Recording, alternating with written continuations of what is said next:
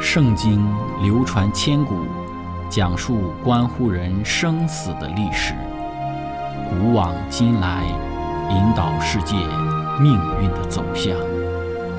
圣经历经风雨，见证真爱永恒的真理，惊天动地，拯救堕落罪孽的生灵。圣经荡气回肠。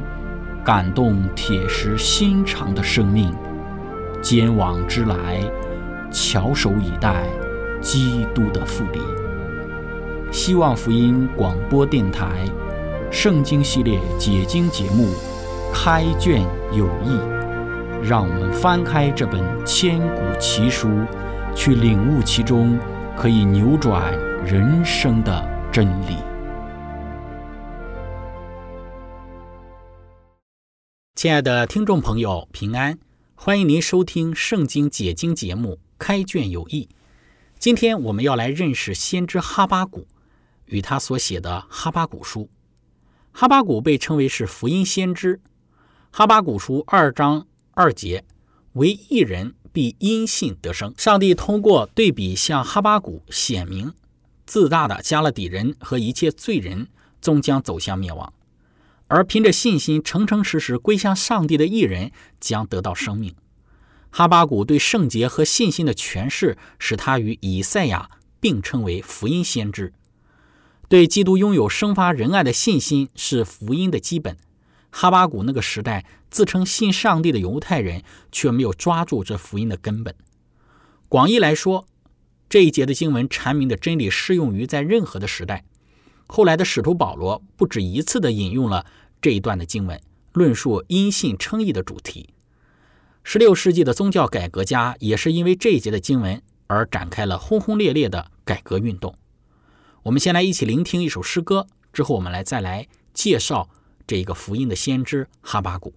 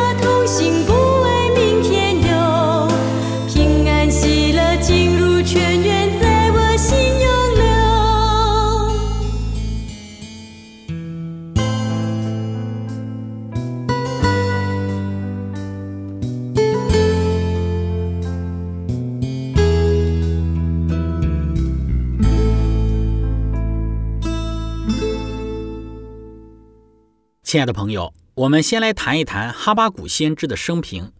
关于哈巴谷的蒙召，哈巴谷书当中虽然没有年代的资料，但是从其中的一些陈述，可以相当确切的得到哈巴谷预言的年代。首先，哈巴谷这一卷书当中提到了耶路撒冷的圣殿当时还仍然存在，说明哈巴谷是在公元前五百八十六年耶路撒冷被尼布甲尼撒毁灭之前就蒙召的。哈巴谷书二章二十节说：“唯耶和华在他的圣殿中，全地的人都当在他面前肃静静默。”其次，哈巴谷也预言了加勒底人的兴起，这在当时还是完全难以置信的，因为当时亚述帝国在亚述巴尼拔的统治之下甚是强盛。在亚述巴尼拔死后两年，新巴比伦在公元前六百二十六年才迅速崛起，建立了新巴比伦帝国。哈马谷的论述，加勒底人符合加勒底帝国在拿波帕拉萨率领之下崛起之前的情形。一章五到第七节说：“耶华说，你们要向列国中观看，大大惊奇，因为在你们的时候，我行一件事，虽有人告诉你们，你们总是不信。我必兴起加勒底人，就是那残忍暴躁之民，通行遍地，占据那不属自己的住处。”他威武可畏，判断和势力都任意发出。拿波帕拉萨的统治始于公元前六百二十六年，他联合马代人消灭了亚述国。哈巴谷担任先知的时间有可能是在公元前的六百三十年左右。在加勒底人崛起、建立新巴比伦的时候，成为世界的强国之前，与耶利米、纳洪这两位先知处于同一时代。接着，我们来谈哈巴谷的职业。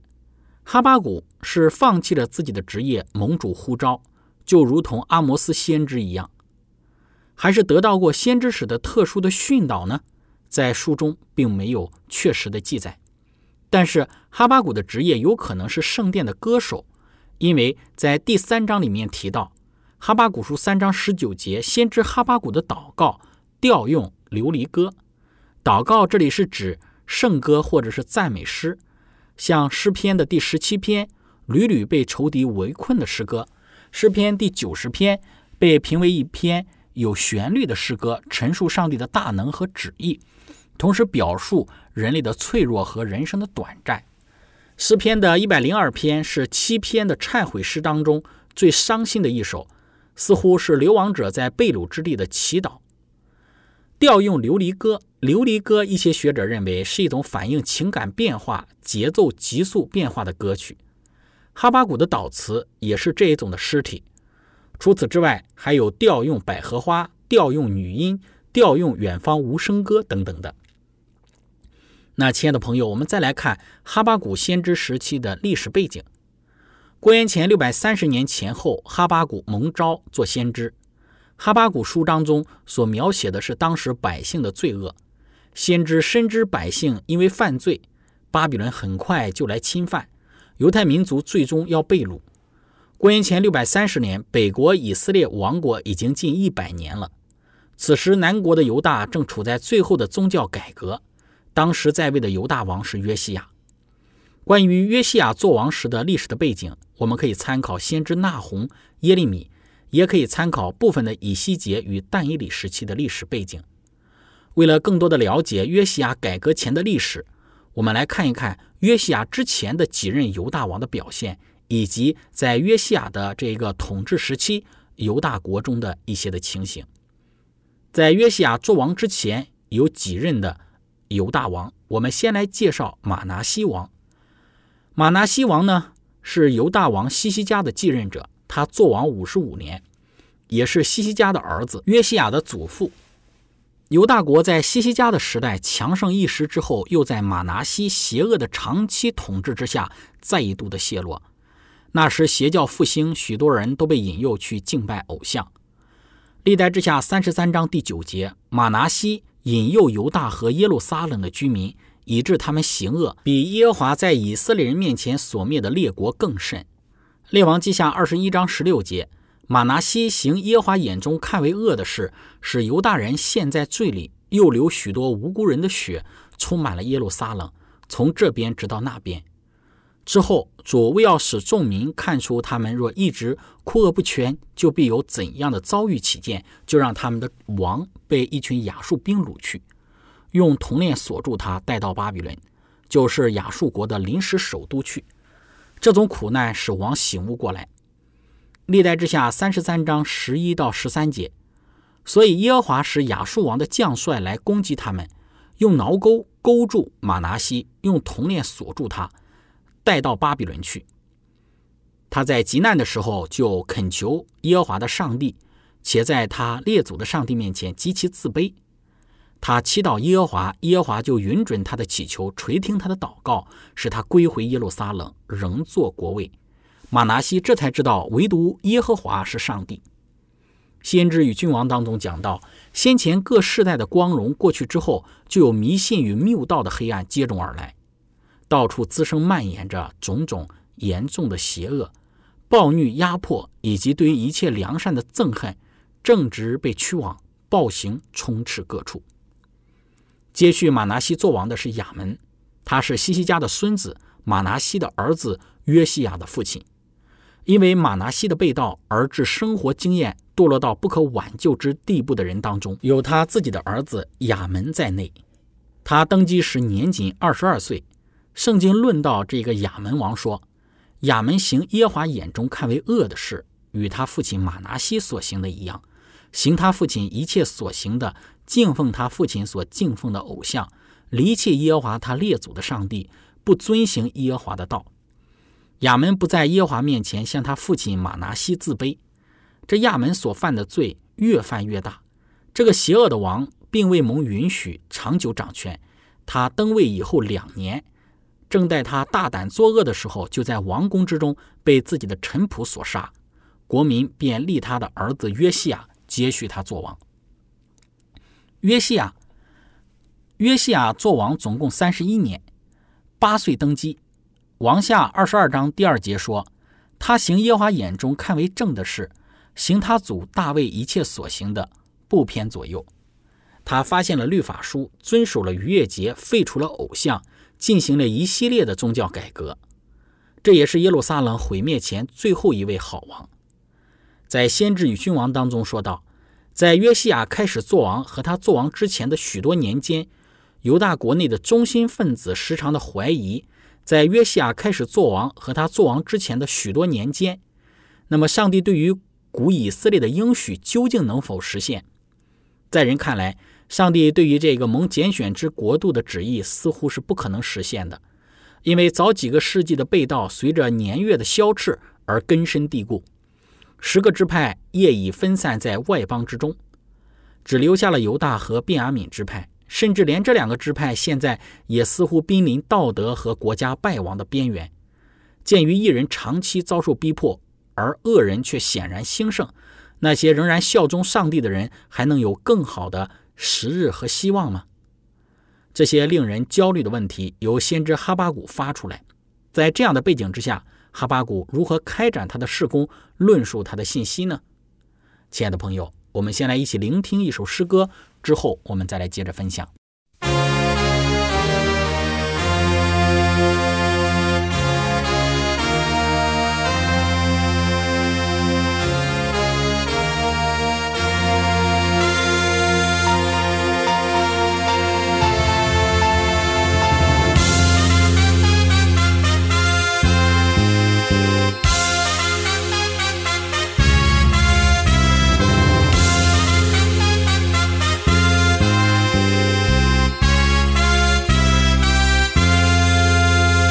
暗夜的呼声已经越来越靠近，是否你已准备赴宴席？手上的灯火光线越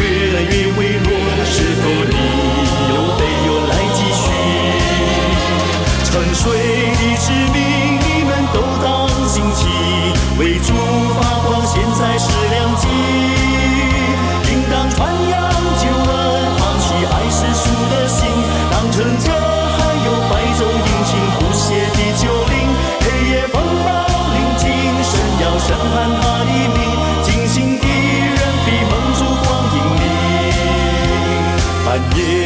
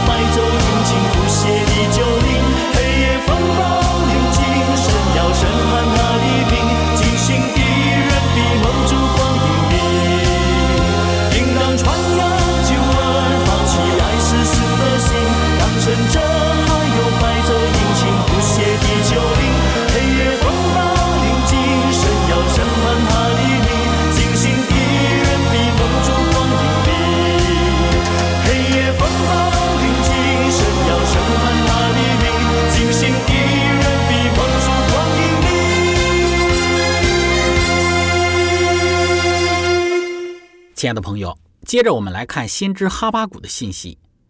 哈巴谷问上帝为什么允许恶人兴旺？耶和华，我呼求你，你不应允，要到几时呢？我因强暴哀求你，你还不拯救，你为何使我看见罪孽？你为何看着奸恶而不理呢？毁灭和强暴在我面前，又起了争端和相斗的事，因此律法放松，公理也不显明，恶人围困一人，所以公理显然跌倒。上帝为什么允许恶人兴旺？哈巴谷爱上帝，渴望公义得着最终的胜利，但是他不能理解为什么上帝似乎对犹大犯的罪既不查验也不惩罚。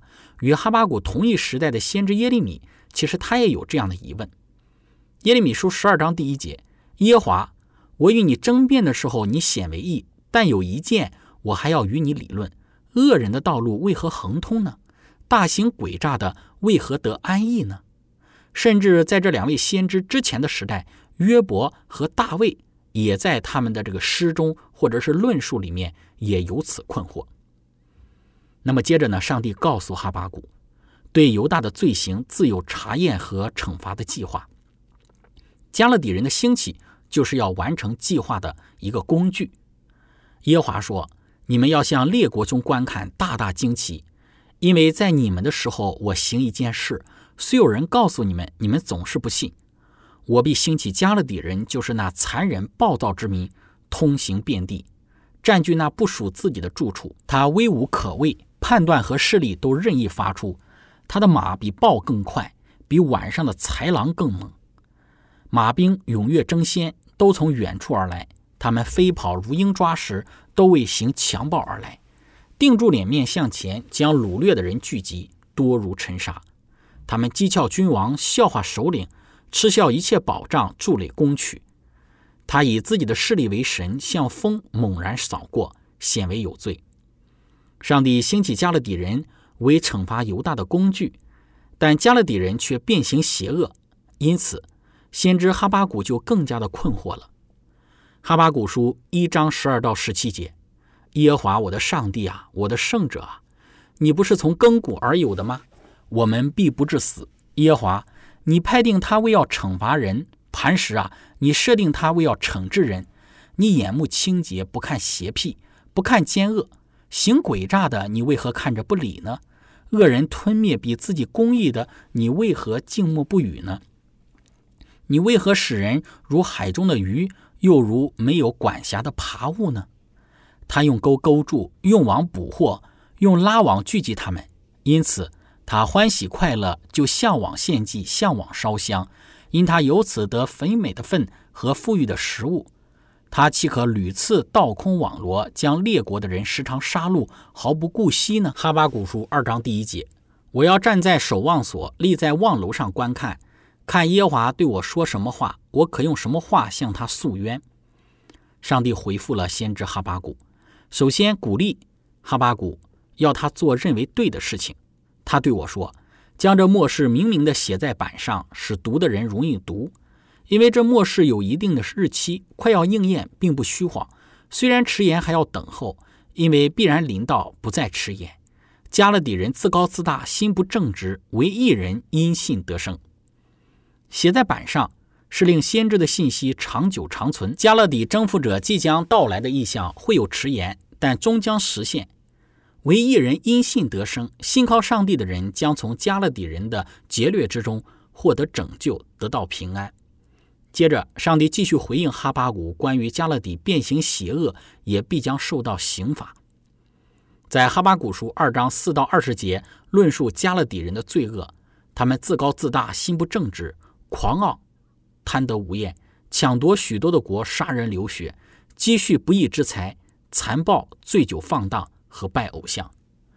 对于这种种的罪恶，上帝必然要审判。只有行义的必然得胜。加勒底人自高自大，心不正直，唯一人因信得生，唯耶和华在他的圣殿之中，全地的人。都当在他面前肃静静默。对于犹大加勒底人的罪恶，上帝稳坐在圣殿的宝座上，掌管着万国的命运。因为上帝是宇宙的君王，有至高的威严，全世界当静默谦卑的在他面前等候审判。在上帝公义威严的彰显之下，哈巴谷在威严的上帝面前颤抖祷告。在第三章的这个祷告文当中，作者生动地描绘了。罪恶必定灭亡，公义最终胜利，使全书达到了高潮。哈巴谷在威严的上帝面前颤抖祷告，请求上帝复兴并怜悯以色列。耶和华，我听见你的名声就惧怕。耶和华啊，求你在这些年间复兴你的作为，在这些年间显明出来，在发怒的时候以怜悯为念。在圣经注释当中说道：“先知此时明白了。”上帝在惩罚被教百姓的同时，也会惩罚迫害他们的恶人。他也认识到以色列终将获得救赎，而认识耶和华的荣耀之时要充满全地。因此，他恳求救赎的大功复兴，或者是加速的来到。经过灵性的历练，哈巴谷不像起初那样急切的盼望上帝拯救以色列的计划马上实现。哈巴谷恳请上帝在这些年间显现救赎的计划，而不是在期满之前。换句话说，先知期盼上帝救赎的应许终得实现。紧接着是一个惩罚的意象。三章的三到十二节，上帝从提曼而来，圣者从巴兰山临到，他的荣光遮蔽诸天，颂赞充满大地，他的辉煌如同日光，从他手里射出光线。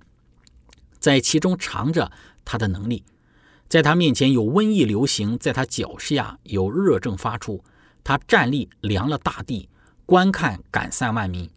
永久的山崩裂，长存的岭坍塌。他的作为与古时一样。我见古山的帐篷遭难，米店的幔子战惊。耶和华，你乘在马上，坐在得胜的车上，岂是不喜悦江河，向江河发怒气，向洋海发愤恨吗？你的功全然显露，向众支派所起的事都是可信的。你以江河分开大地，山岭见你无不占据。大水泛滥过去，深渊发生，汹涌翻腾。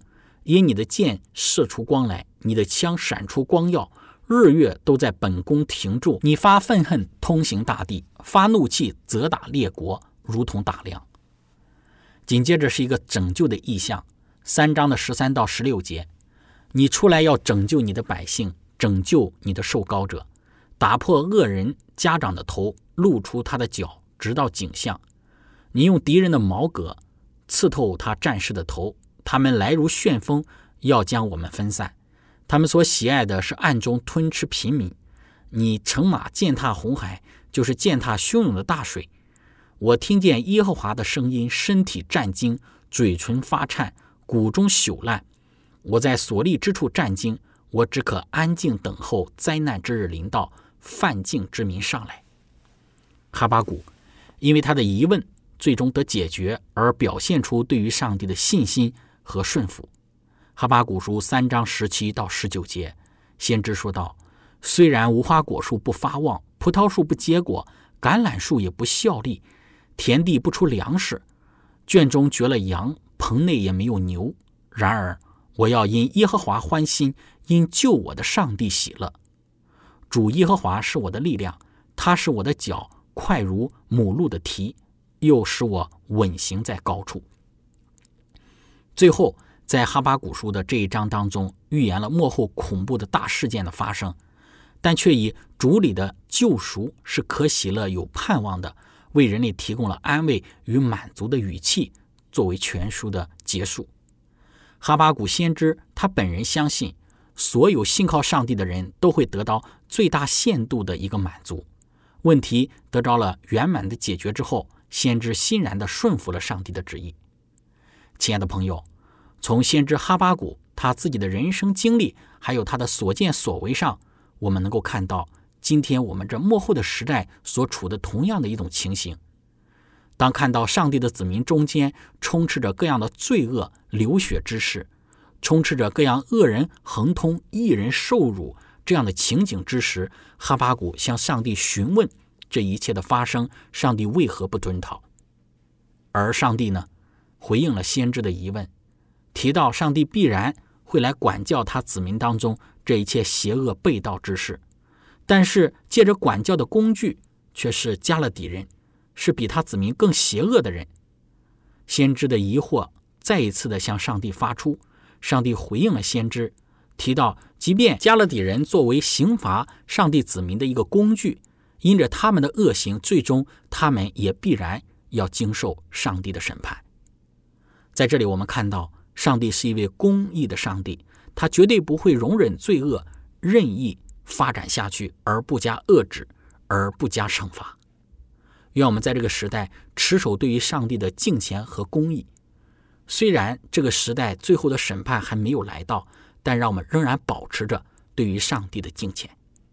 今天我们的分享就到这里。最后，如果您想与我们有更多的互动，您可以写电子邮件给我们，我们的电邮地址是。